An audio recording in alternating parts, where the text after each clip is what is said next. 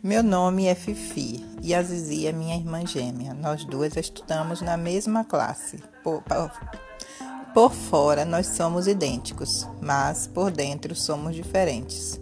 Eu sou tímida e ela não. Ela ama tirar foto e eu odeio. E por isso que desenhei a família em vez de fotografar.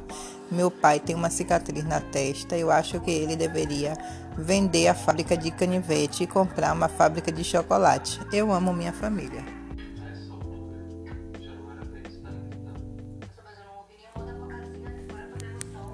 Família Ui.